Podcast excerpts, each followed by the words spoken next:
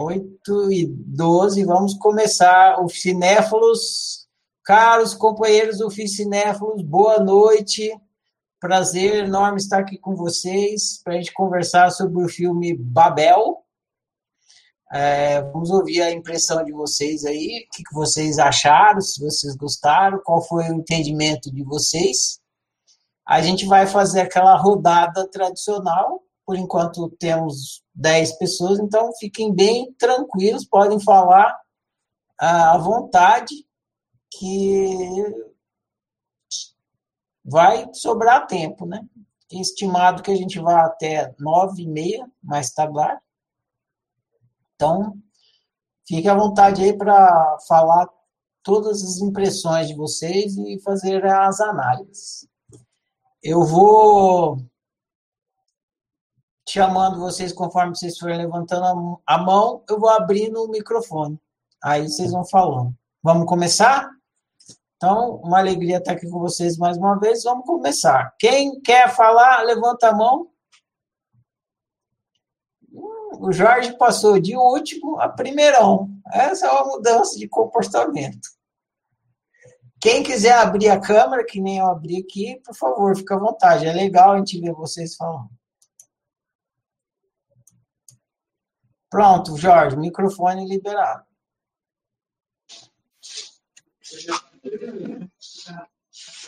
Boa noite. Estão me ouvindo bem aí?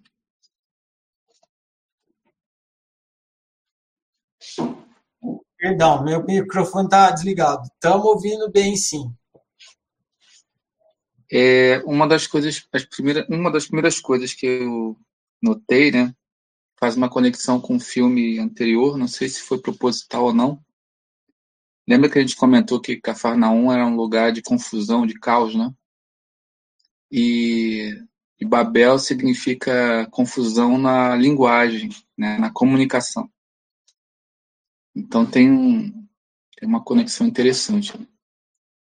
E com os outros filmes também tem. Então, assim, é, fica bem nítido no filme, né, que a intenção é, é, inclusive do título, é mostrar essa dificuldade de comunicação. Só que a primeira coisa que eu vi, que fica muito evidente, é que é, são pessoas, né, em locais diferentes do planeta, em culturas diferentes e deslocadas, né, do, dos seus lugares de, de nascença tirando a, a de Tóquio, que morava lá mesmo, mas tinha dificuldade porque ela era surda-muda. Então, mesmo dentro, do, dentro da cultura dela, tinha essa, essa dificuldade. E aí vem a questão também do, do livro, né, que é as duas perguntas, onde ali acontecem muitas suposições justamente por essa dificuldade da comunicação. E a dificuldade da comunicação, elas acontecem em vários níveis, né? Não só dentro é, da questão do, das diferentes culturas, mas entre os próprios personagens. Então, por exemplo, é, o casal ali, o Kate Blanchett e Brad Pitt, né, que não estão bem, não estão sabendo ali conversar sobre os problemas deles, né? A, a menina surda muda também, que também ela tem uma dificuldade de relacionamento e ela acaba extrapolando para querer né, ser aceita ali, usando de, de sedução, expondo o corpo. E tem lá o, o, o núcleo né, do, do México, na, na, fronteira do México também, onde fica ali, ela não consegue é, colocar as crianças em algum lugar, cada um né, tentando ver o seu lado, e por aí vai. Então é interessante isso, porque a falta de comunicação, a dificuldade de comunicação, não é só por conta da, da diferença de cultura, né? Por o casal estar no Marrocos, ou, por, ou pela empregada ali, a, a governanta tá, é do México e está trabalhando ilegalmente nos Estados Unidos, por aí vai. É entre os núcleos, entre as pessoas ali também, né? O pai com os filhos, os filhos né, tem ali um comportamento, o pai não concorda, a filha que fica nua para o outro lá e tal. Então é interessante esse aspecto. Eu acho que, que dá para começar por aí, né? Uma coisa que eu estava lendo agora há pouco, aliás, eu estava vendo um vídeo agora há pouco que eu achei que faz a conexão com o Parasita, é que os privilegiados, né, eles ficam com um final melhor. Então, é, como o, no vídeo diz que o diretor foi pessimista nesse ponto. E aí eu lembrei do Parasita, né, onde você vê que o, os americanos ali, eles né, tiveram uma situação mais com, conveniente para eles, e o, o, núcleo de Tóquio também, né, já que o pai da garota era rico e a partir dali ele poderia, de repente, dar mais atenção para a filha, alguma coisa assim. E o pessoal do Marrocos, né, perdeu um, uma das crianças, é, né, confusão danada. A, a outra foi deportada, então tem esse problema. Voltando lá no livro das duas perguntas, né, eu percebi é, essa, essa coisa da suposição, que é, na verdade, suposição é sinônimo de, de má comunicação, né? Então isso ficou evidente o tempo todo no filme. E o limite, a liberdade, né, é, é, que é totalmente negligenciada ali, a minha liberdade, a liberdade do outro, isso fica muito confuso também. Então, a, a Babel completa. Então, só para começar, eu queria pontuar essa, essas coisas. Valeu, Jorge. Bem pontuado. Grato pelo compartilhamento. O, os caras lá de Marrocos, de, de fato, foram os que mais top, top. Né? Então, beleza. Jorge, grato pelo compartilhamento. Quem quer ser o próximo a compartilhar? Levanta a mão.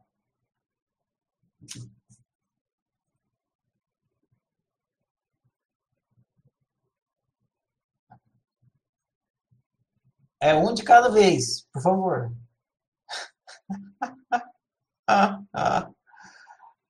Aê, Thaís! Pronto, Thaís, está liberado. Se quiser ligar a câmera aí, fica à vontade. Tá, não, a câmera eu não vou ligar. É... Eu ia falar. Não, isso é que eu estava esperando, eu ia deixar por último, mas eu vi que ninguém falou, vou falar. Até porque eu vou aproveitar para comentar esse final que o Jorge falou, né? Do, dos americanos terem se saído melhor e tal. É, eu acho que esse filme é bem assim, da gente que estuda aqui na oficina, né? É bem claro da, dessa questão da, da interligação, né? Que nós temos uns com os outros, que ninguém é independente, nós somos interdependentes e o que um faz afeta o outro sempre, né? Seja bom ou seja ruim, mas o meu comportamento afeta alguém, algum outro, né? Não só ser humano, mas como tudo. E no caso aí do filme, eu acho que o, o, os que mal se saíram também foram os que pior agiram, né? Porque, quer ou não, o, o rapazinho, ele deu um tiro, né? Uma pessoa. Então, não é aí uma questão de, ah, os americanos se deram melhor por eles serem americanos. Eu acho que foi a contribuição que cada um deu na, na, no seu compartilhamento ali das atitudes, cada um recebeu de volta aquele, é, a forma como agiu, penso eu, né? E, e, e assim, até o Chacal, né? Tem, tem um, uma importância aí no filme, porque é Chacal que fez o pai querer comprar uma arma né, e dar na mão dos filhos. Então, eu, acho, eu achei muito interessante assim, a responsabilidade que cada um teve em cada situação, né? É, então, o Chacal que foi lá pegar as cabras, o pai resolveu dar uma arma para duas crianças, as crianças vão brincar com a arma, o casal estava no Marrocos, já estava querendo se dar bem, se, né, ficar bem, e isso decorre do comportamento do marido, que tinha sido ausente no momento de dor ali da família, então eles foram tentar é, ficar bem no Marrocos, né, e a arma foi vendida pelo japonês, que era caçador e que a mulher deu um tiro na cabeça, morreu, e aí a menina cheia de traumas. Quer dizer, eu achei muito interessante isso, né? Essa cada atitude é, influencia em, em, no todo, né? Na, na, convivência. E quanto às duas perguntas, o livro, né? Eu fiquei na dúvida é, o porquê, Ferrari, que você apontou, talvez você fale depois. Eu fiquei me perguntando aonde ele se encaixaria, porque eu vi muito essa questão assim, da democracia e da vida, né, da, é, como a gente vivendo em comunidade, como a gente se afeta. E a minha segunda pergunta para você, Ferrari, é: acabando o ciclo de estudos, a gente vai continuar com esse grupo, né? Vai continuar vendo filme e, e comentando, por favor, que eu amo esse grupo. Tá bom? Valeu. Valeu, Thaís. Vai continuar assim. A gente vai continuar, vai continuar no cinema contigo. A, a gente está seguindo uh, tipo o roteiro dos filmes do ciclo de estudos. E a gente vai seguir por mais três rodadas, que vão ser os três próximos livros do ciclo de estudos. Daqui três livros, o, o ciclo de estudos acaba.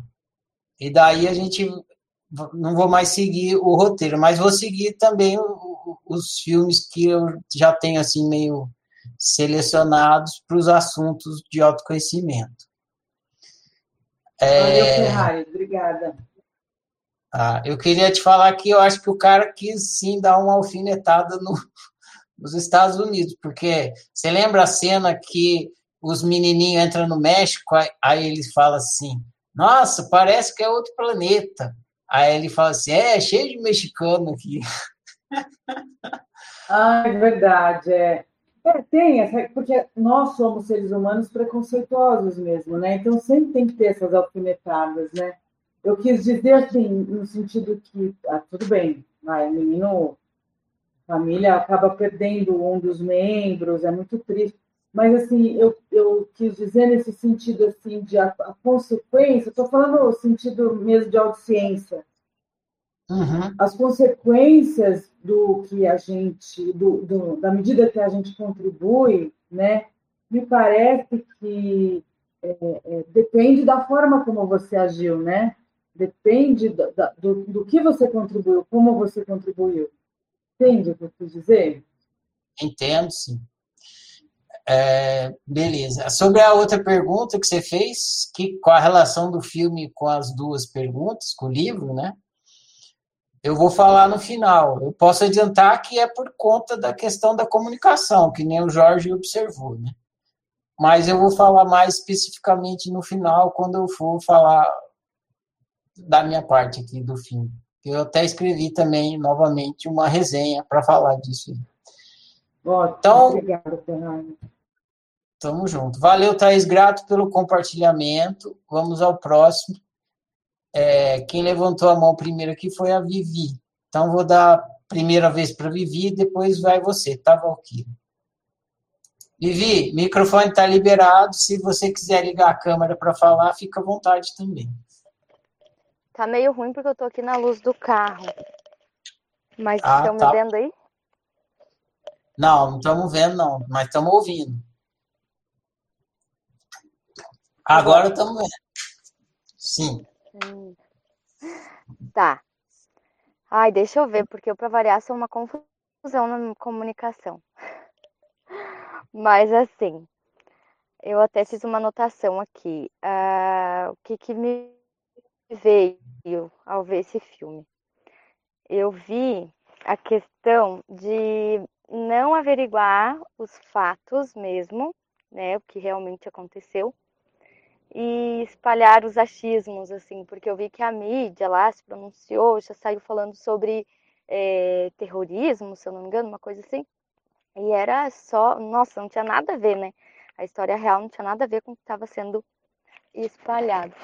Daí, Deixa eu ver o que mais que eu anotei aqui. Ah, também me veio a questão da escolha, que quando a gente opta, não tem como saber o que vem no pacote, né? Igual ali, tipo. Ai, deixa eu só tirar a máscara que tá me enforcando aqui.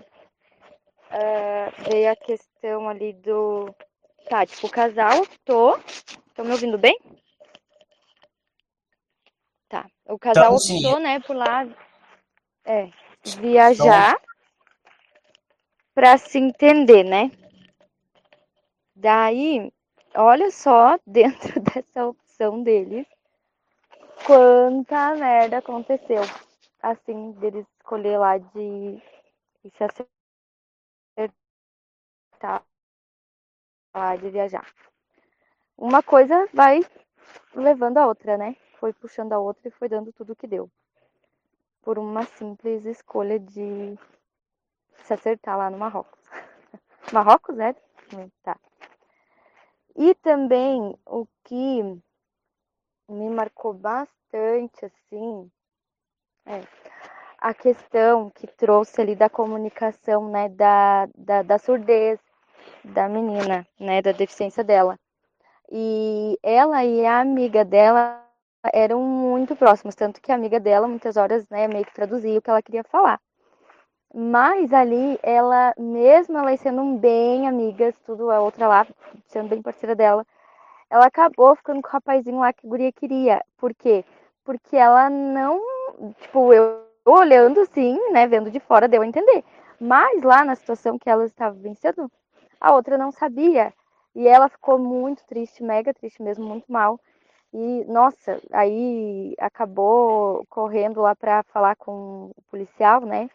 E da, que ela estava tão triste que ela achou assim que eu bom daí já é exposição minha também né da questão da, da, da, comunicação dela dela não conseguia ela achou que ela tinha problema tal e ela já depois explicou né os traumas em função da mãe e outra coisa que me chamou a atenção também foi a conversa do pai com o policial a respeito da morte da mãe da, da menina da esposa dele que ele falou, né? Nossa, eu já falei várias vezes sobre como que foi a, a morte da minha esposa, que ela não se jogou, que ela não se jogou, é, que ela não se jogou, que ela morreu com um tiro na cabeça, e mesmo assim continuo falando que ela se jogou.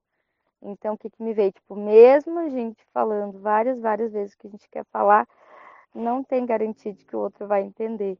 Aí, nossa, muito assim a questão da, da comunicação.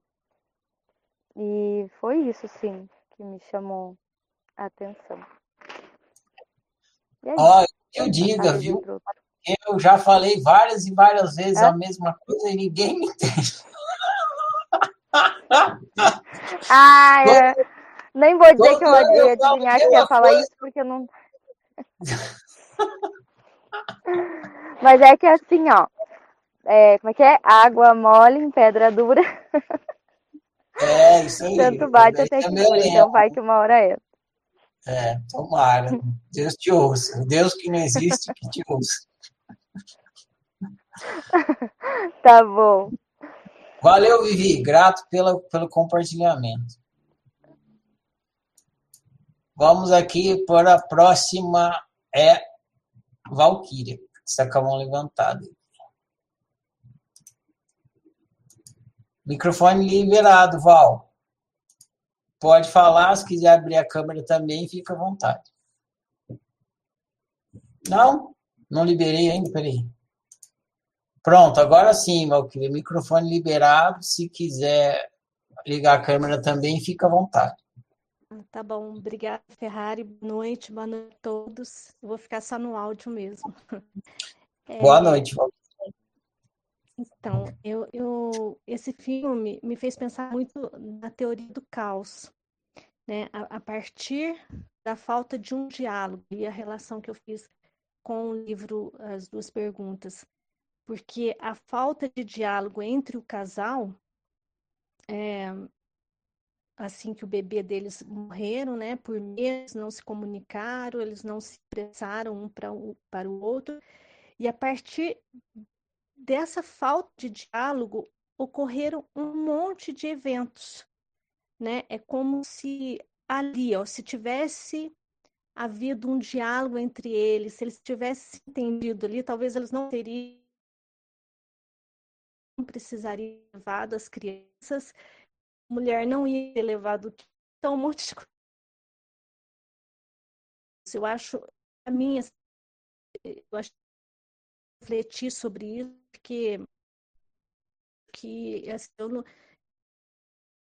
do, da, da, minha responsabilidade dentro dos que estão aí na minha realidade objetiva, né? E, e um simples diálogo é uma coisa simples, mas se eu não consigo realizá-lo de forma eficaz, né, eu acredito assim que muitas mortes acontecem, muitas brigas entre famílias acontecem, muitas guerras acontecem a partir de um simples diálogo, é uma coisa muito simples que tem uma importância muito grande para os eventos, para encadear esse, né, esses eventos todos.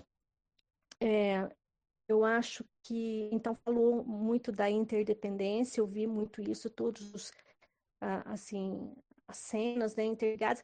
Eu, uma questão ali do tempo, né, eu não entendi muito bem, mas teve ali, na hora que ele liga e tal, parecia que estava acontecendo uma coisa linear, mas ao mesmo tempo não, não era, né, tinha uma diferença ali de, de tempo que eu não consegui perceber é, exatamente como é. Talvez eu que gosto muito dessa coisa existencialista, né? É, pensei em questão de, né?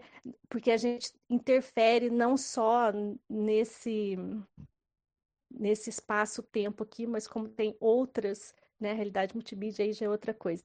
Mas enfim, é, a história da, da japonesa, por exemplo, com deficiência auditiva, aí já fala de uma de uma comunicação dela com ela mesma, né? Porque é, a história é meio à parte, mas assim, eu não, eu não posso ler o pensamento do outro, mas eu leio os meus pensamentos se eu quiser. E ela ali estava naquela busca, né, naquela carência afetiva, muito provavelmente por conta da morte da mãe, mas buscando no outro, buscando no sexo, no prazer físico, essa compensação. Então, para mim, mostrou essa falta de comunicação dela com ela mesma, né? Fazendo parte aí dessa torre de Babel. E, e a questão também que me chamou a atenção é ali os americanos, junto com o grupo de turistas, todos americanos, mas na aldeia, é, quem os ajudou eram pessoas que não falavam a mesma língua que eles. E, e assim, eu acho que mostrou que a comunicação, ela não necessariamente precisa ser ela, quando ela é eficaz, não necessariamente é com a mesma língua, com o mesmo idioma. A pessoa tendo abertura, tendo é, empatia pelo outro, tendo essa abertura para entender o outro, ele, ele consegue, né? Porque ali o, o, o guia, ele mesmo não falando ali o inglês, ele ele conseguiu ajudar, conseguiu trazer o médico, conseguiu é, chamar a ambulância. Então, assim, é, para se ter uma comunicação, precisa estar tá aberto para isso, precisa estar disposto para isso. Isso mostrou nesse, nesse sentido para mim. E, assim, eu gostei demais do, do filme, né? Todas as ligações aí, foi, foi bem legal o filme, gostei muito. Legal, Val. É, deu uma picotadazinha no começo, mas depois parou e deu para te ouvir bem. É, grato pelo compartilhamento, Val. Obrigada a vocês. Boas observações. É, vamos para o próximo. Quem quer ser o próximo, levanta a mão. A mãozinha azul. Como o céu anil. Vamos lá, vamos lá, vamos lá. Alguém se manifesta. Não dá para ficar todo mundo pro fim.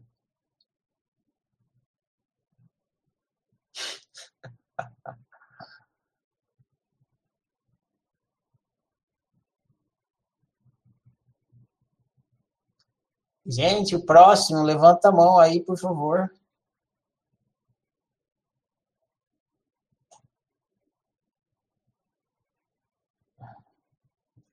Aí, Mari. Aí sim, Mari. Pronto, Mari, o seu microfone está liberado. Você pode ligar o vídeo se você quiser também. Sem clicar mais uma vez para isso. Oi, boa noite. Na verdade, eu nem ia falar, mas fiquei com pena. então, então, diga lá. É, não sei se falaram isso na a, a, primeira pessoa que falou, porque eu cheguei depois, mas me fez pensar bastante no livro Comunicação Não Violenta. Acho que vocês devem conhecer já, né? E é, tem tudo a ver, né, com o texto também. A primeira pergunta lá do texto, que é você lê pensamento, e aí veio tudo, né, que a gente precisa começar a perguntar as vontades do outro e também expressar as nossas vontades, né, e tentar conciliar tudo isso. E, e, sobre o filme, eu só fiquei com uma pergunta na cabeça e escrevi aqui, que é: será que estamos conectados pela tragédia? E aí deixo para vocês essa pergunta. Boa pergunta, hein? Será que estamos conectados? Estamos conectados por tudo, mano. Pelo bom pelo, bom e pelo ruim. Pode mais, Mari. É, valeu sua, seu compartilhamento. Obrigada, boa noite. Boa noite. Vamos para o próximo. Próximo ah, que quer compartilhar, quer assistir o filme Vai lá, levanta a mão. Aí, senhora Natália. Pronto, Natália, seu microfone está liberado. Se você quiser ligar a câmera, fica à vontade.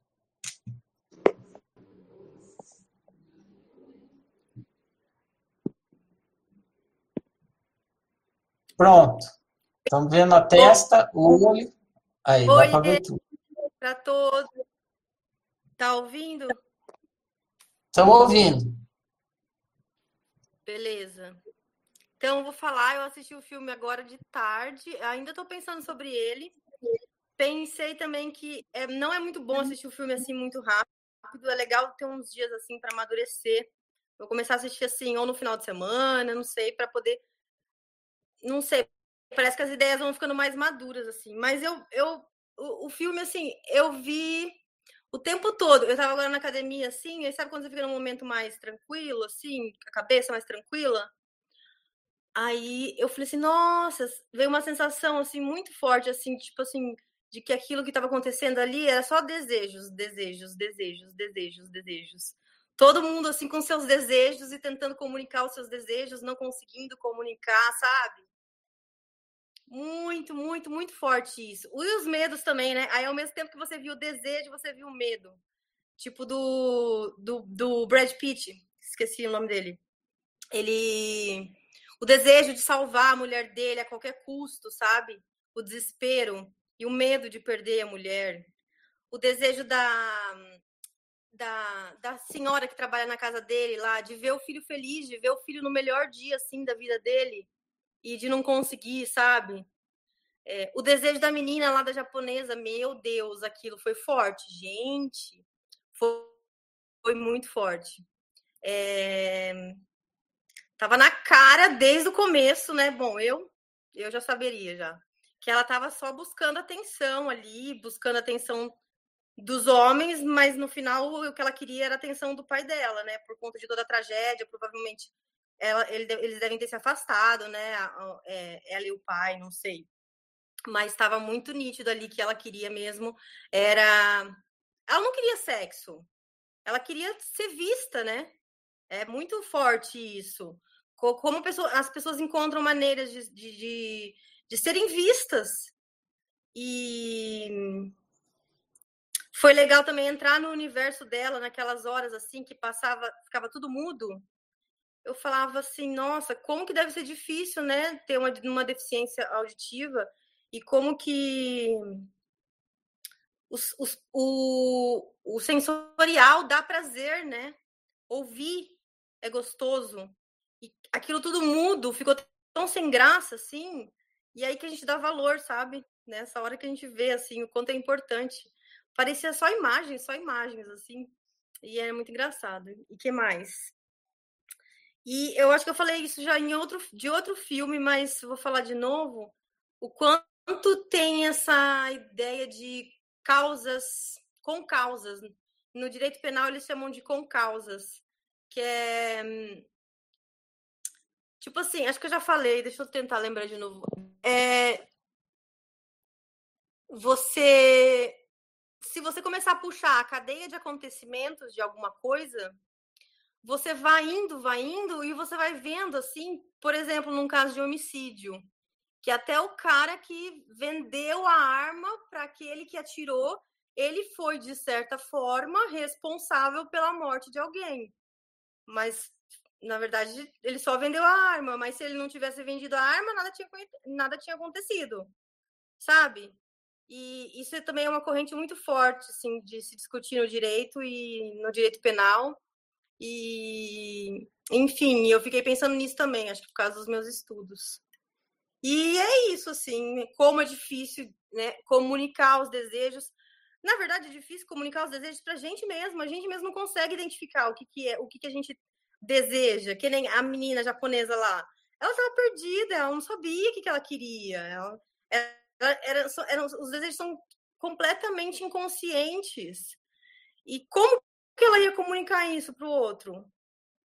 Difícil, sabe? Então, é isso, assim. A ah, outra coisa também que me marcou bastante é como a truculência, né, com as pessoas. Mas isso daí também acho que a gente já discutiu bastante também, tipo, essa parte social, assim, né? Mas é, como as coisas não são resolvidas no diálogo, mas sim na truculência, né? Na, na agressividade, na violência. Principalmente quando a pessoa está numa situação assim, né? De hipossuficiência. Como a a senhora lá e o sobrinho dela, é, por serem estrangeiros, né, estarem num lugar diferente ali, né, no, nos Estados Unidos, enfim. E isso também é bem pesado, assim, de falar, poxa, é só conversar, né, poder conversar. E como que magoa, que nem eu ficaria magoada também, o jeito que o, o policial tratou o rapaz, eu ficaria também super chateada, sabe? É, é, meio que assim, já te julgando antes de, conversar, antes de falar, né? Então, como o diálogo é importante e o diálogo empático mesmo, né? E o diálogo, quando você olha a pessoa, tem isso também. Você olha a pessoa de igual para igual, né? Você não olha a pessoa como inferior, né? Porque a nossa sociedade, eu acho que ela é muito assim, ainda é, baseada em castas, né? Então, você olha para uma pessoa, um imigrante mexicano, você já considera que ele, você já tem um pacotinho de informações sobre aquela pessoa e já trata ela daquela forma, assim. É muito injusto, dá, dá uma dá uma indignação, assim, sabe? Tipo, um pensamento de ser humano ser, humano ser, né, Ferrari? Dá um pensamento de humano ser, assim, de tipo, não é justo, não é justo, não pode. Mas enfim, é isso. Muito obrigada. Ada, apareçam nas câmeras a todos. Beijo. Valeu, Natália. Grato pelo compartilhamento. Eu acho que a, a, você falou assim que a, a japonesinha queria ser vista, né? É, essa foi uma ela foi uma sacada do diretor, né? Ela queria ser ouvida, né? Ela queria ser ouvida. Que tem a ver, né? Vista e ouvida dá na mesma. Ela queria ser ouvida. É isso. Aí o cara botou ela muda justamente porque ela queria ser ouvida, mas ela não conseguia falar. Aí ela teve, é, tinha que usar outros recursos. Uhum, é isso mesmo. Valeu, Natália. Grato pelo compartilhamento. Vamos usar o próximo aqui. Quem quer ser o próximo, levanta a mão azul. Vamos lá, um Ficinéfalos. Aí, dona Renata. Microfone liberado, Renata. Se você quiser ligar a câmera, fica à vontade. Gente, eu não sei como é que eu tô aqui para ligar a câmera. Acho que você não. Você que sabe. a Thaís se negou, devia estar de bob. Bom, boa noite, gente. Eu. Vocês falaram muita coisa legal aí. Assim, o que me impactou mais nesse filme foi, por alguma razão, eu, eu fiquei pensando no arbítrio. Talvez não tenha nada a ver com o que a gente está estudando, mas eu vou dividir o que pareceu para mim. Que assim, é, o menino pega a arma, ou, ou qualquer atitude que foi acontecendo, era uma opção naquele momento. E, e, aquela opção foi optada, e a partir daquela opção optada, aparecem outras opções na frente, né? Eu achei que, de certa forma, o filme inteiro não tinha tempo, era no agora, era como se tudo tivesse acontecendo ao mesmo tempo. Tipo, o que eu estou fazendo aqui agora e você está fazendo aí na sua casa, tá exatamente no mesmo momento. E e eu acho assim que todos no filme tinham desejo, de certa forma, o que fala no livro, né? Tem o desejo comum de viver bem, né? Ninguém ali contava, ah, não, eu estava com uma intenção ali, uma carta embaixo, queria fazer uma coisa.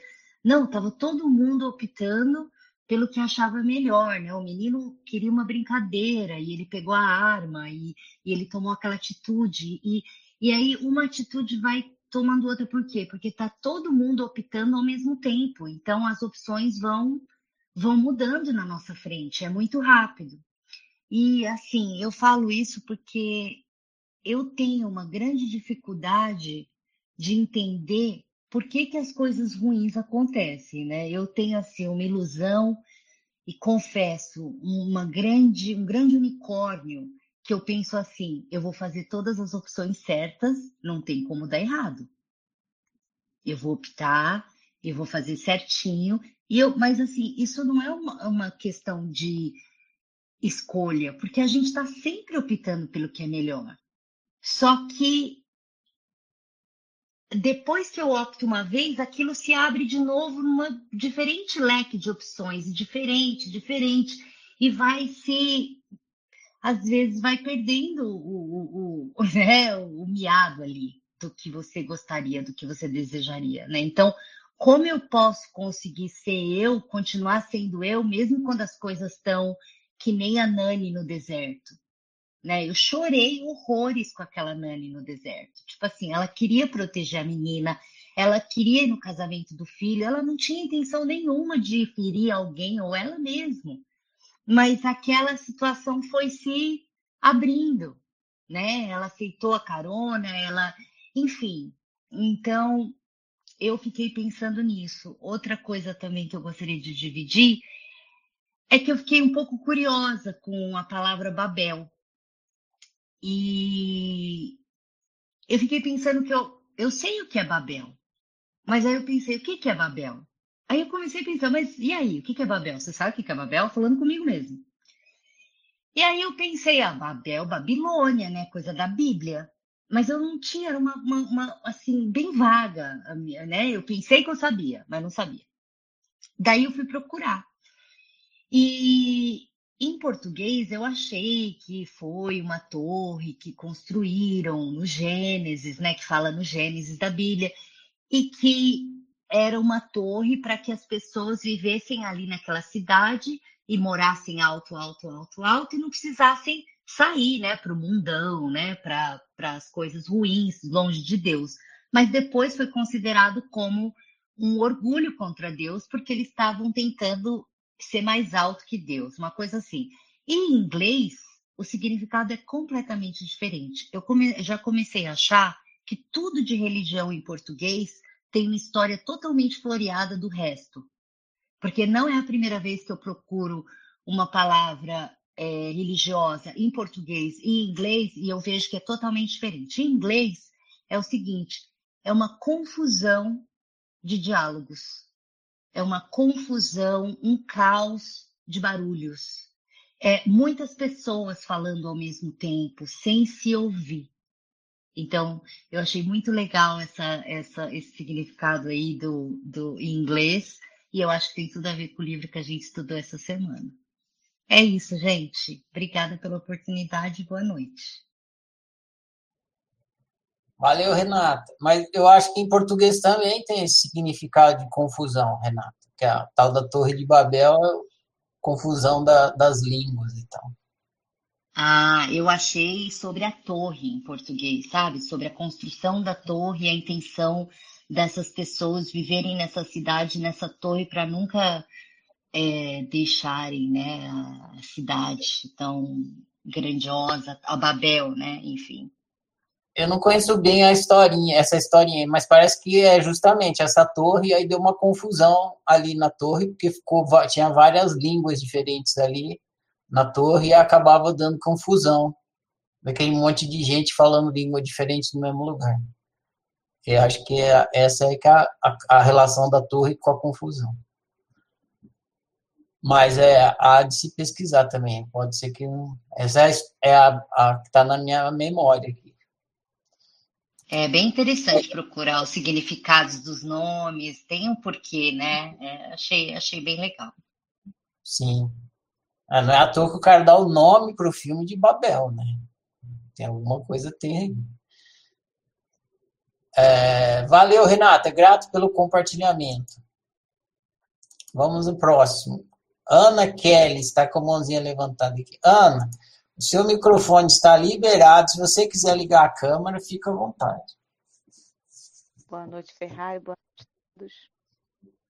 Então, esse filme ele ele fica ele expõe, ele faz que a gente exponha, na minha, para mim, né, o pior julgador, né? Porque a gente tem, eu particularmente gosta de olhar e analisar e, e bater o martelo. Então, foi um filme para mim muito que me chamou muita atenção para observar as pessoas e tentar ver o lado de cada um ali.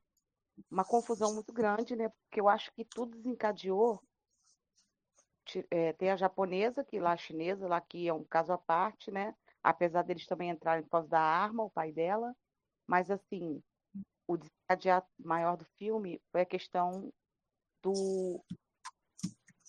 Ela foi submissa, foi, é, ela foi altruísta submissa, ela não queria ir na viagem, né, a mãe, no caso a mulher baleada, ela aceitou ir na viagem por dele, acho que deve ter sido uma traição, não ficou muito claro qual foi o que, que ele fez, mas provavelmente foi uma traição, e eles estavam tentando se reconciliar, e eles, lugar que ela detestava, uma viagem que ela não queria fazer e ela foi submissa, aceitou, né, para também estava de certa forma tentando fazer o casamento dar certo e dali deu tudo errado, né? Os filhos foram parar no deserto, né?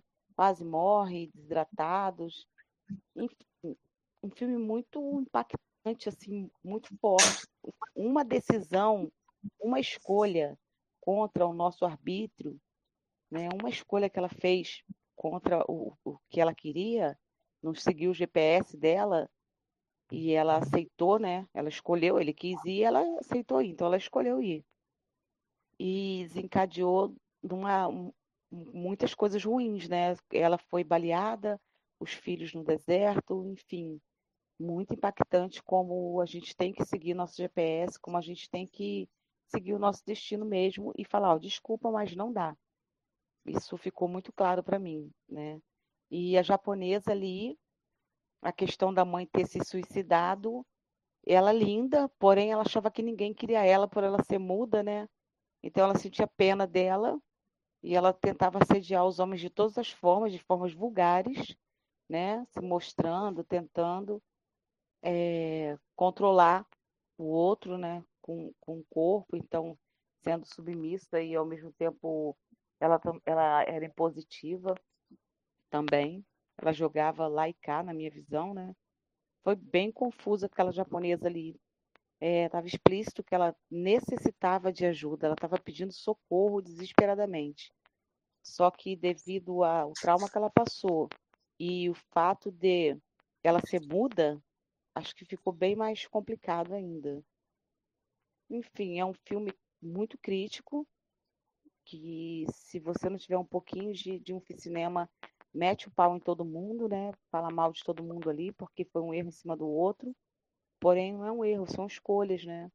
Uma escolha errada levou a outra escolha a outra, só queria no casamento do filho. Só que é uma questão que eu, se fosse eu no lugar dela, não teria feito dessa forma.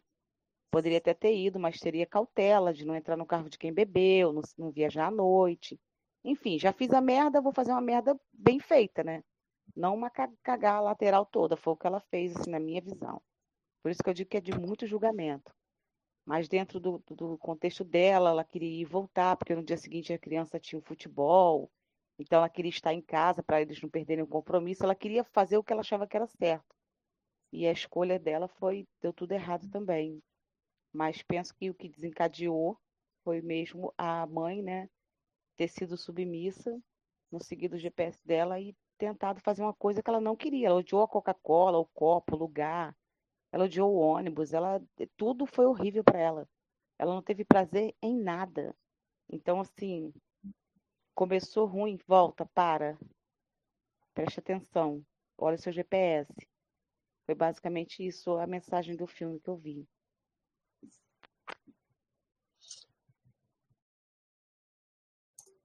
Valeu, Ana Kelly. Grato pelo compartilhamento. Bom demais. Valeu. Vamos ao próximo. É só levantar a mãozinha. Aí sim, duas de uma vez. Lucélia, eu vou dar a vez para a Andressa, que foi que subiu primeiro aqui para mim. Aí depois vai você, tá bom? Andressa, pode falar e se quiser abrir a câmera, fica à vontade. Então, eu só queria fazer uma colocação, porque acho que já falaram, né, o que eu queria falar, é, a respeito de como somos vulneráveis, né? Aquela mulher, ela estava viajando no ônibus, de repente, um tiro. O quanto que a gente escolhe, fiquei pensando, né? A gente, o arbítrio, a gente só pode escolher como a gente se sente em relação aos fatos, o que vai acontecendo na nossa vida, porque a gente não tem poder.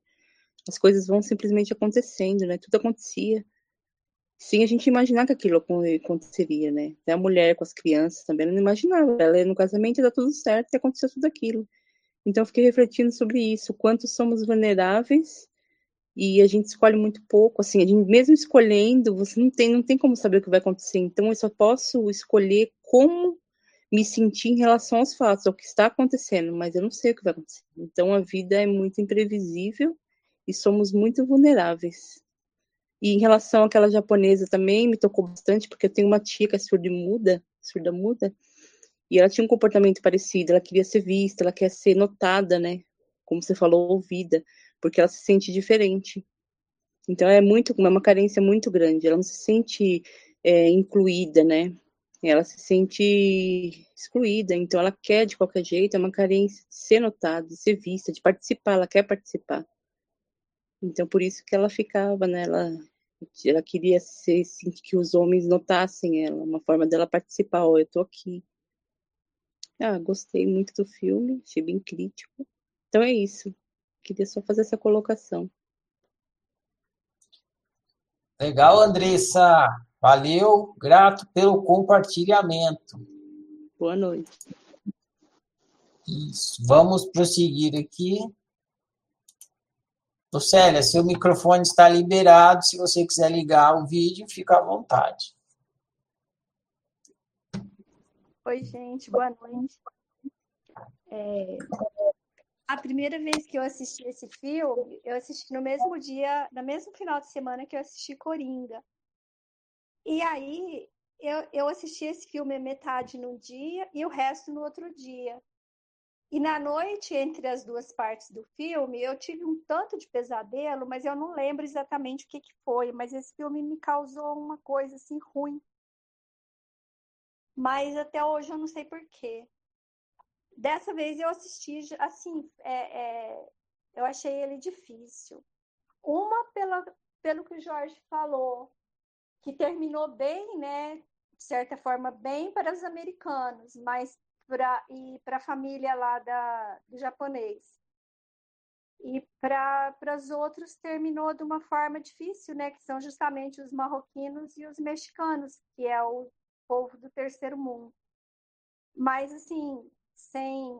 Assim, eu queria é, pontuar isso que eu achei interessante.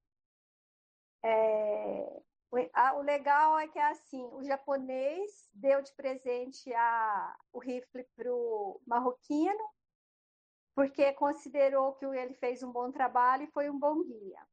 O marroquino, precisando de dinheiro, vendeu o rifle para o pai dos meninos, que deu o rifle para os meninos ca ca é, pegarem os chacais lá para não comer a, o rebanho.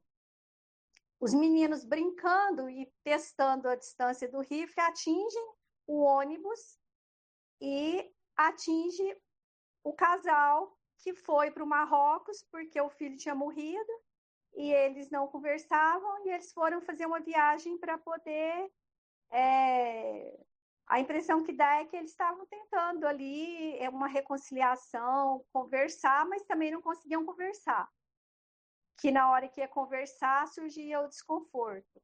E aí a mulher é atingida, a, a, a mexicana não pode é, ir para o casamento, porque a irmã do cara teve que resolver uma coisa. E aí a mexicana carrega os meninos para o México para poder participar do casamento. E quando está voltando, surge toda aquela treta lá. Então, assim, estamos todos interligados, não, não tem jeito. É, tem uma coisa que fala que uma borboleta que bate asas num lado do mundo, ela provoca um cataclisma no outro lado. É a, a teoria, né?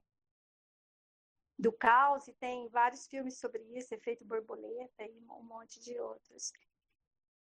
E, e no meio disso tudo, a falta de, de comunicação, né? Porque a falta de comunicação, ela não é só a falta de, de conversar. Porque, por exemplo, a gente pode conversar muito e não conversar. É, a, o diálogo ele não é só uma conversa, ele tem que ser, antes de tudo, uma predisposição para ouvir e para tentar compreender o que o outro está falando. E, e isso aí não existia em lugar nenhum, né? Não existia entre o casal que, que, que é tão bem de vida e que pôde ir para o Marrocos para tentar resolver a situação deles não existia entre os policiais que abordaram os mexicanos quando eles estavam voltando e trataram eles já como se eles fossem bandidos ou que, que estivessem sequestrando as crianças, alguma coisa assim. É... A falta de diálogo do, da, da, da, dos policiais, a forma como eles tratavam o próprio povo dele para poder resolver o conflito com o governo americano. Então, assim, a falta de diálogo, ela é, antes de tudo, uma incapacidade de compreensão, uma incapacidade de empatia, uma incapacidade de, de, de se colocar todo mundo na, na condição que é humano, né? A, a, se, se a gente pudesse, assim, ter uma compreensão assim tão profunda de que antes de tudo a gente é humano e que isso é o que nos conecta, né, à humanidade, talvez a gente pudesse começar a aprender a conversar. Eu vejo muita gente assim que, que senta numa mesa redonda e se predispõe ao diálogo. Ah, vamos dialogar. Acaba muitas vezes em briga. E, e aí, às vezes, assim, aquela tentativa acaba saindo pela culatra, né? Uma coisa que era para produzir uma coisa boa acaba nem produzindo. Por isso que eu acho, assim, que a, a o ponto de partida mesmo para o início do diálogo é a gente começar a entender o que, que é o, o que, que é ser humano é, e, que, e que condição é essa que une todo mundo, né? Outra, assim, isso é uma coisa que eu, que eu achei relevante, assim, de observar. E, e assim, aquele casal é hilário. Eu fiquei pensando assim, gente, o, o, povo vai para o Marrocos porque o filho morreu. Eu até coloquei isso lá, estava conversando com a Vivi e falei, é, o povo vai para o Marrocos porque o filho morreu, aí o cara não suportou, fugiu, a mulher se sentia culpada, e depois de todo aquele drama lá, em dois minutos eles conseguiram conversar eles conseguiram se perdoar pelo que tinha acontecido. E, e talvez se, não precisasse de tanto, né, de, de, tanto drama. Então, eu acho que é isso. Babel é essa, essa confusão mesmo, né, essa confusão humana. É, fica como se fosse uma confusão só de línguas, mas ela é uma confusão de sentimentos, uma confusão de incapacidade de compreensão, de incapacidade de empatia, de incapacidade de, de considerar, né? É, que, que a gente é, faz parte de um mesmo grupo. E outra coisa também que é assim, né? A, a gente é unido numa coisa, na morte, né?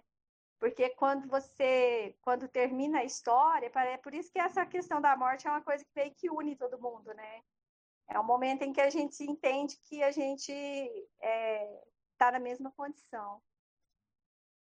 Eu acho que é isso. Tem muita coisa mais legal, o pessoal já falou bastante aí, mas assim, o que eu pensei mais foi isso mesmo.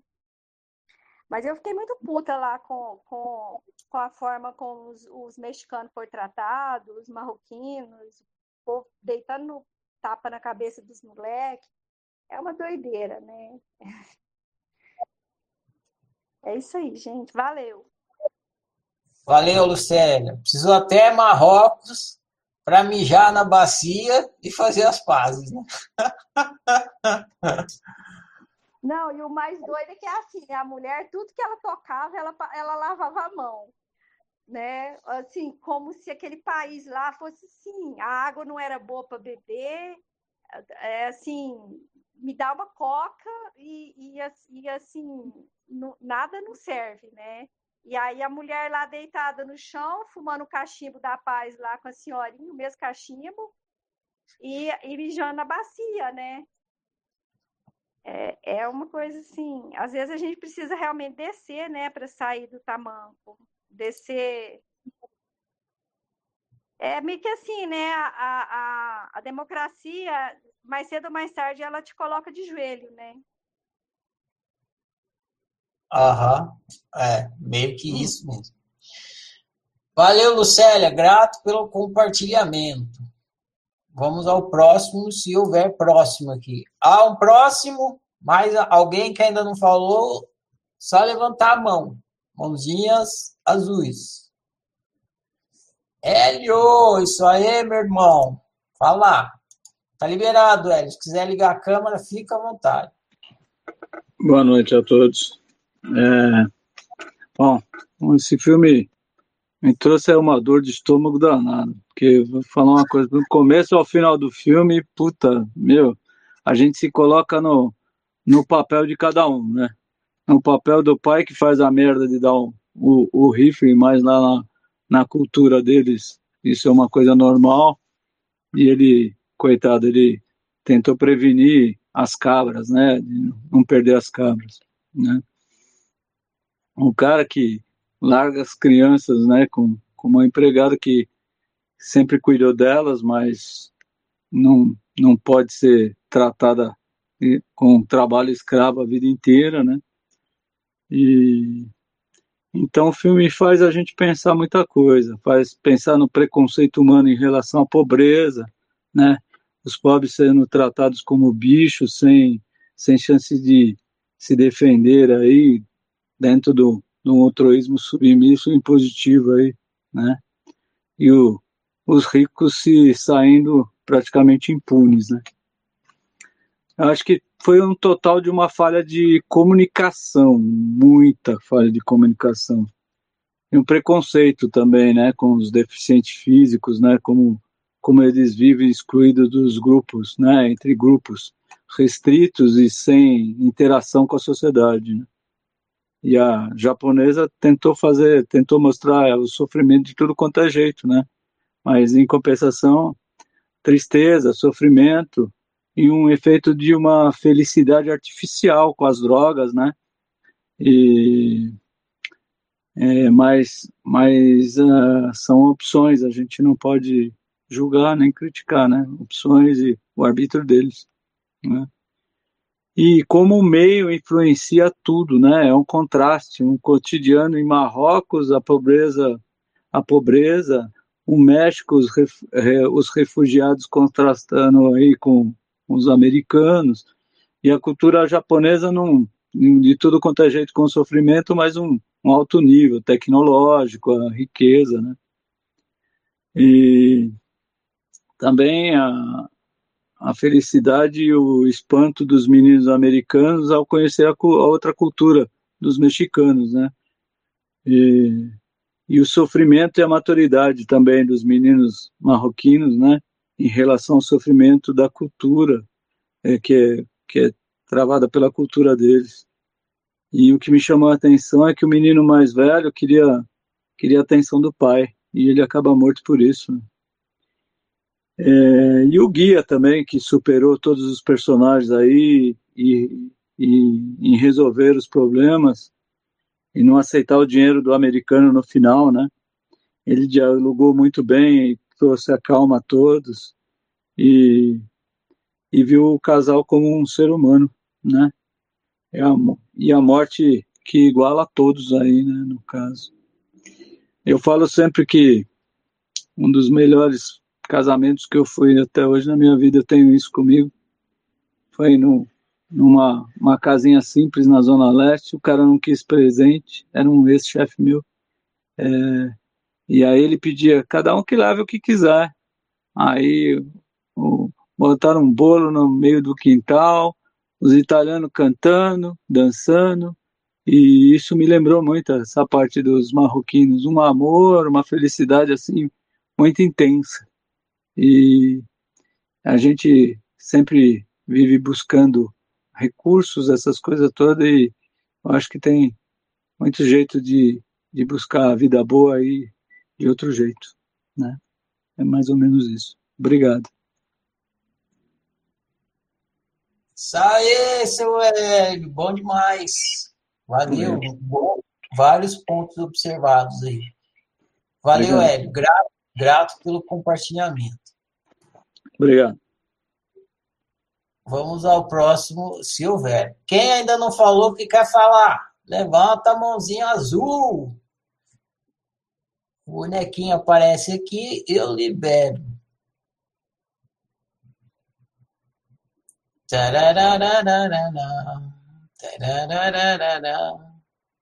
Alguém mais? Dou-lhe uma. Dou-lhe duas. Dou-lhe três. Então, lá vou eu. Lá vou eu. Ligar a câmera aqui para vocês. Aí. A primeira coisa que eu queria falar para vocês aqui não tem a ver com o filme, tem a ver com a, com a gente aqui.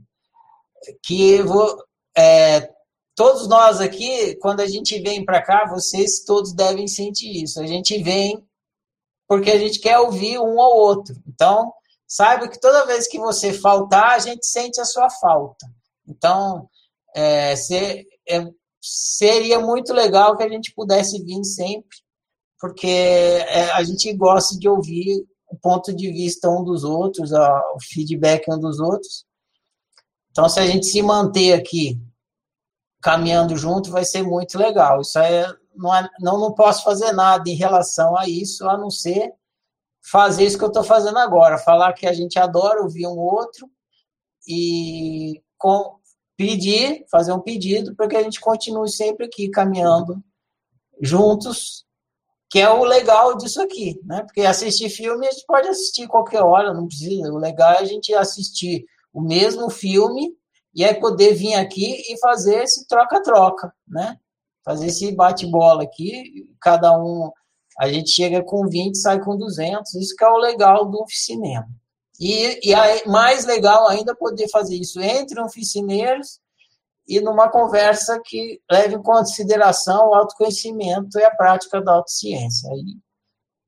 Para a gente que é oficineiro, é, é, o melhor dos mundos. Então, é, reforço aqui, vamos, sempre que vocês puderem, não façam corpo mole, vem aqui, porque a gente quer ouvir uns aos outros. Muito bem. Dito isso, eu vou aqui ler a minha resenha. Porque eu já escrevi o que eu ia dizer, então é melhor eu ler do que eu ficar improvisando. É, o que eu vou falar agora,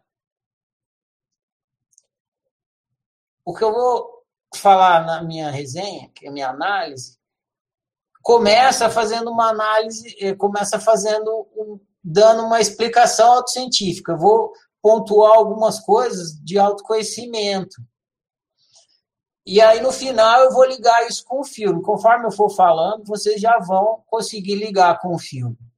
Mas eu só vou ligar mesmo, fazer a última amarração lá no final. Então, como é uma explicação, eu peço para que vocês, então, é, se concentrem aí em ouvir e ouçam com atenção. Que aí, aí vocês vão entender por que, que eu escolhi esse filme para relacionar com o livro As Duas Perguntas. Beleza? Então, eu vou começar aqui a lendo e conforme eu for lendo, vocês vão entendendo essa relação e no final amarra tudo. Então vamos lá. O nome da minha, da minha resenha é Ninguém se entende. Alguma vez você já pensou assim? Ninguém me entende? Claro que sim, né? E quando você pensou nisso, você estava se sentindo muito feliz, tipo, que bom, que ótimo, que felicidade, ninguém me entende. Claro que não, né? E por que não? Porque você quer ser entendido. Mas por que você quer ser entendido? Já se perguntou sobre isso? Muitas pessoas vão a psicólogos, pagam caro, só para ter alguém que as escute e as entenda. Quando você está triste, você quer compartilhar sua tristeza. Você quer ser entendido na sua tristeza. Quando você está feliz, você quer compartilhar a sua felicidade. Você quer ser entendido na sua felicidade. Por quê? Qual é o desejo por trás do desejo de ser entendido?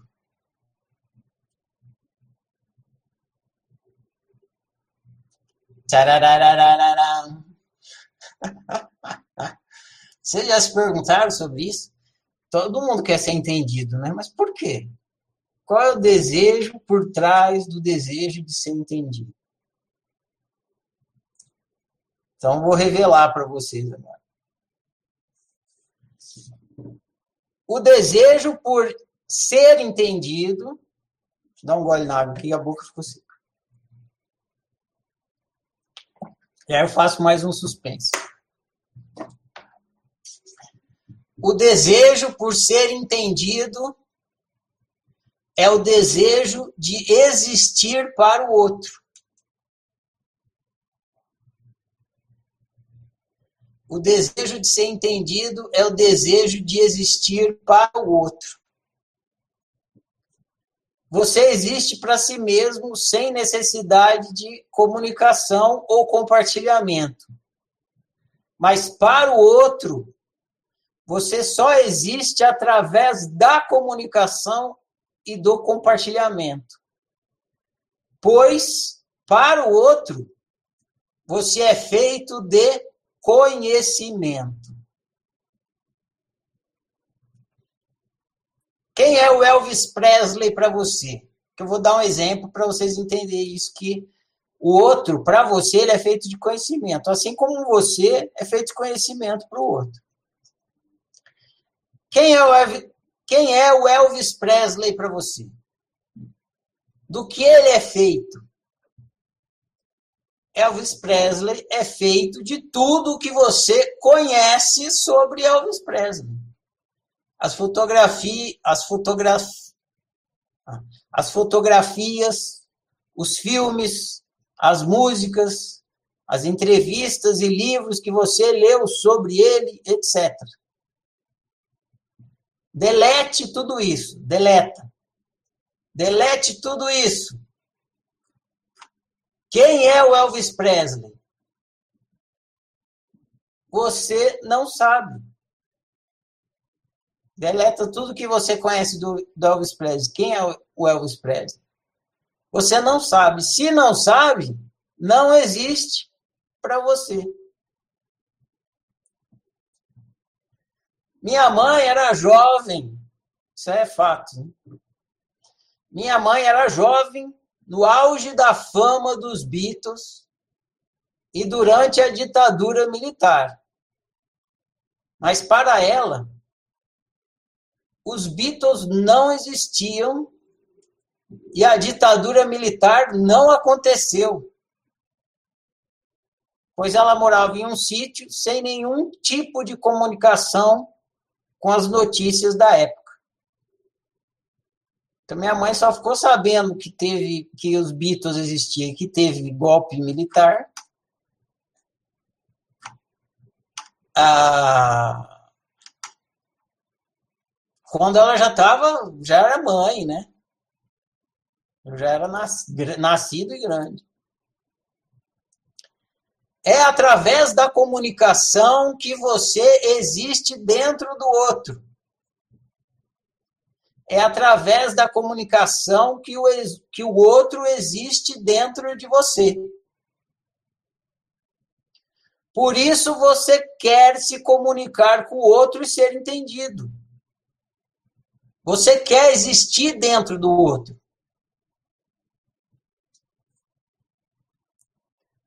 Quanto mais o outro te conhece, mais você existe dentro do outro. Quanto mais você existe dentro do outro, melhor a convivência entre você e o outro. Pois não é possível conviver bem com o desconhecido. Nem é possível sentir empatia pelo desconhecido. Isso é muito importante vocês observarem. Não é possível conviver bem com o desconhecido. É possível sentir empatia pelo desconhecido.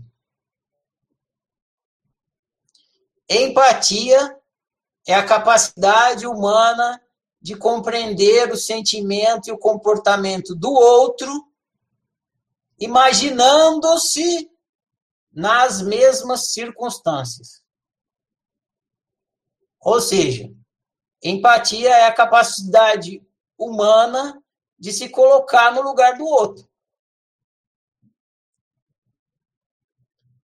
Empatia é uma capacidade humana.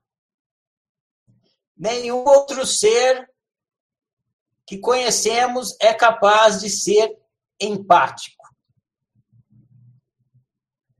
Mas por que só o ser humano tem empatia? Simples. Porque só o ser humano tem imaginação. É impossível se colocar de fato no lugar do outro. Mas através da imaginação conseguimos tal feito através da, imagem, através da imaginação, nos colocamos imaginariamente no lugar do outro. Ao fazermos isso, sentimos o mesmo que o outro está sentindo, mesmo sem estarmos sentindo de fato o que o outro está sentindo. Olha que legal a gente sente o mesmo que o outro está sentindo, sem estar sentindo de fato o que o outro está sentindo. Porque a gente simulou estar tá naquele lugar, então a gente sente a mesma emoção. Você já chorou lendo um livro ou vendo um filme? Você já chorou lendo um livro ou vendo um filme? Que emoção e sentimento tem em um livro e em um filme? Absolutamente nenhuma. Um livro é apenas um amontoado de letras. E um filme é apenas um amontoado de imagens. Pega um livro para você ver, só tem papel e tinta e letra ali. Não tem nenhum sentimento, emoção num livro, nem num filme. Né? É só um monte de kbytes num pendrive.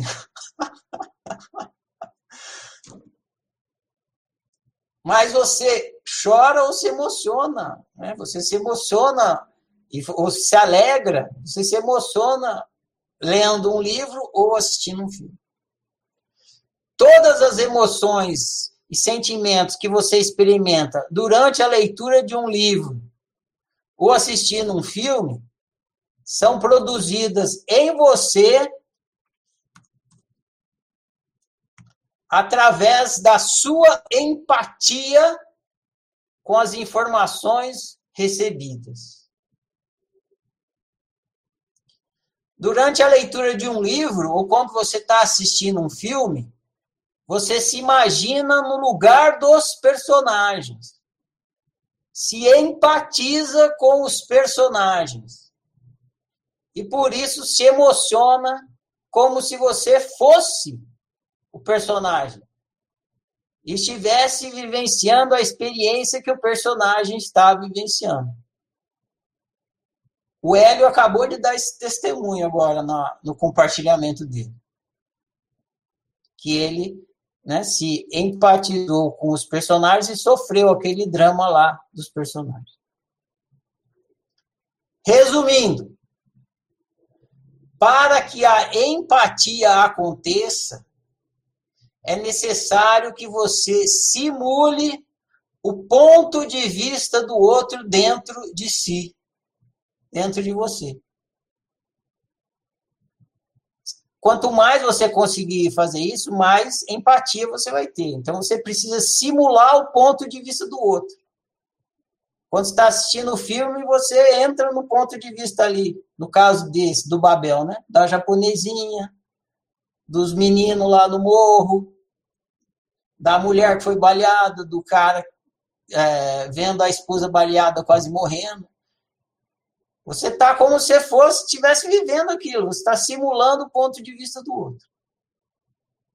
Isso que acontece quando você está lendo um livro ou assistindo um filme ou conversando com os outros.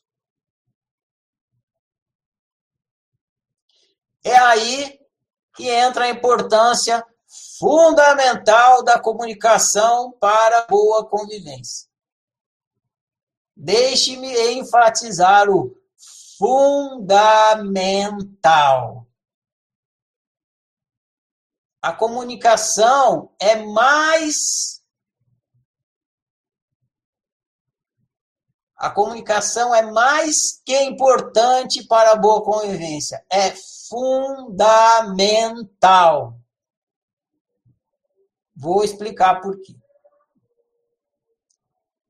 Para poder simular o ponto de vista do outro, você precisa entrar dentro do ponto de vista do outro. Para conseguir simular o ponto de vista do outro, você precisa entrar dentro do ponto de vista do outro. Só que fazer isso é impossível. Ninguém consegue, ninguém consegue entrar dentro do ponto de vista do outro. Isso é da natureza da individualidade. Por conta da individualidade, ninguém consegue entrar dentro do ponto de vista do outro. É impossível. Por isso que você é você e o outro é o outro. Porque você é um ponto de vista e o outro é outro ponto de vista. Mas tem um jeito de você entrar no ponto de vista do outro, mesmo sendo impossível que isso aconteça de fato. É impossível, mas tem um jeito. tem um jeito de dar a rasteira no impossível e fazer o impossível. Sabe como? Sim, através do diálogo. Através do diálogo, a gente entra dentro do ponto de vista do outro.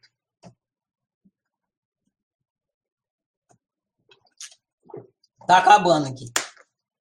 Eis porque a comunicação, o diálogo e a conversa são fundamentais para uma boa convivência. Sem diálogo, não é possível conhecer o outro e entrar dentro do ponto de vista do outro.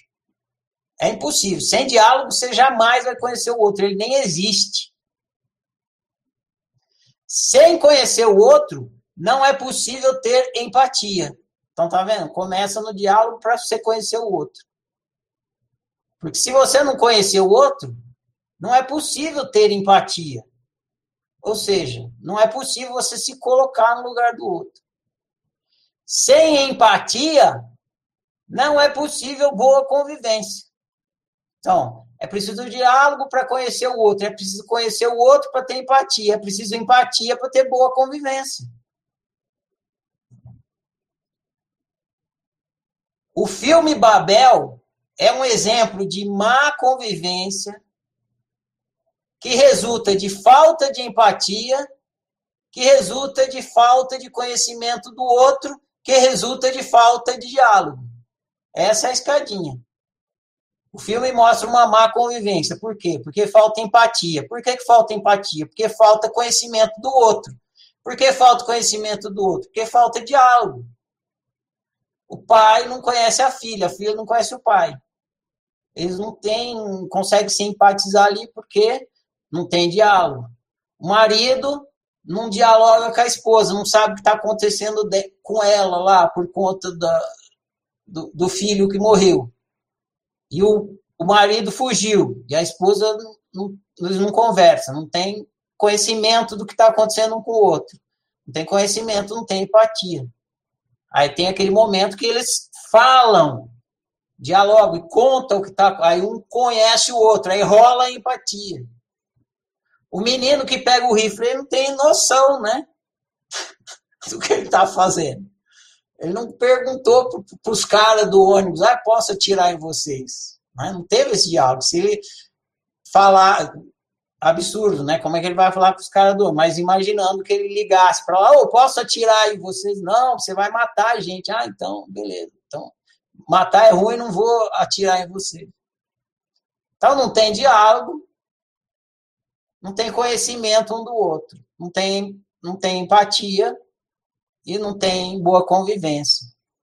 Ah, os mexicanos também. Não tem diálogo ali entre é, o patrão e a, e a, e a, a cuidadora das crianças lá, a babá. Não tem diálogo nem entre os países, né? Porque na hora que ele chega na fronteira, que é mexicano, aí né, você é mexicano, já vai para a base do preconceito, não tem um diálogo ali. Aí não tem empatia entre os americanos e os mexicanos. Enfim, o filme mostra vários casos disso. Uma convivência que resulta da falta de empatia que resulta da falta de conhecimento um do outro, que resulta da falta de diálogo. Então, de cima para baixo, de baixo para cima. Né? Todos, todas as quatro histórias mostram isso, em vários níveis e várias circunstâncias. Provavelmente por isso o filme se chama Babel, como referência à Torre de Babel.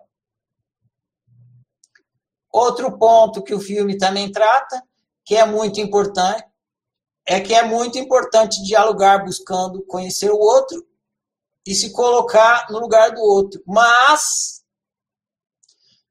é muito outro outro ponto que o filme também trata é que é muito importante dialogar, buscar conhecer o outro e se colocar no lugar do outro, mas de nada adianta tentar entender o outro sem entender a si mesmo primeiro.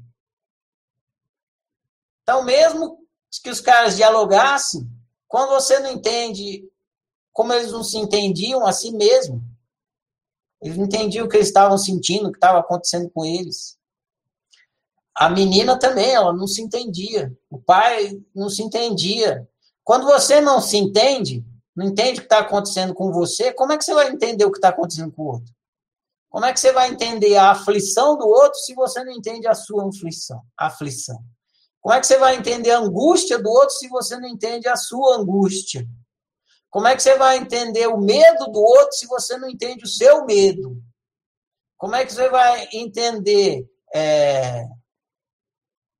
enfim, como é que você vai entender o sofrimento do outro se você não entende o seu sofrimento? Como é que você vai entender a alegria do outro se você não entende a sua? Então, lá no filme mostra também que os personagens não se entendiam. Por isso que o título da, da, dessa, desse texto é Ninguém se entende. Né? O lance não é só que ninguém me entende. Ninguém se entende também. e, aliás, prioritariamente, né, para começo de conversa, ninguém se entende. Se ninguém se entende, como é que vai entender o outro? Como é que o outro vai me entender? Se ele não se entende. E que, que adianta eu querer que o outro me entenda se eu mesmo não me entendo?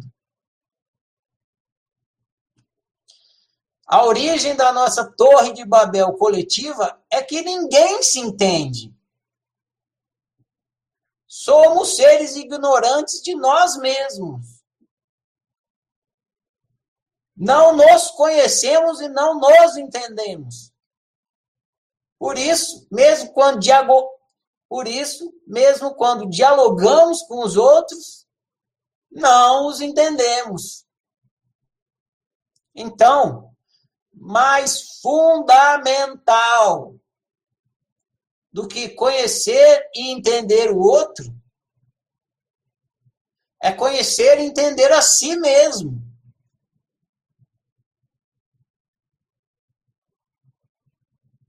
Então é importante dialogar, conversar com o outro, sim, mas se você não tiver autoconhecimento, você não vai entender nada do outro.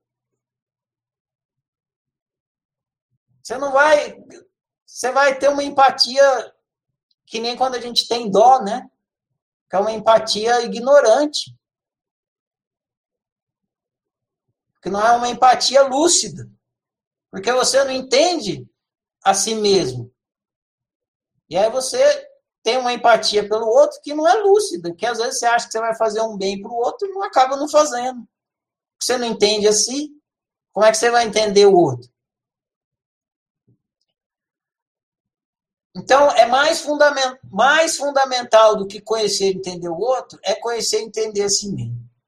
Para a realização desse objetivo, conhecer e entender a si mesmo, só tem um caminho. Qual caminho é? Esse aqui que a gente trilha na oficina. Praticar autociência. Então, se a gente quiser ter uma boa convivência com o outro, a gente vai ter que dialogar, mas para a gente poder ter um bom diálogo com o outro, diálogo é fundamental, mas se não, é, não vai ser um bom diálogo se você não tiver autoconhecimento. Então, começa pelo autoconhecimento. A boa convivência começa pelo autoconhecimento. É isso. Essa é o fim do. A boa convivência começa pelo autoconhecimento. Fim do, da minha resenha. Então é isso. Meus caros companheiros UFICinéfilos, foi mais uma vez um grande prazer estar aqui com vocês, refletindo sobre autoconhecimento através dos filmes. Prossigamos, vida longa ao cinema Boa noite para nós tudo. Prossigamos.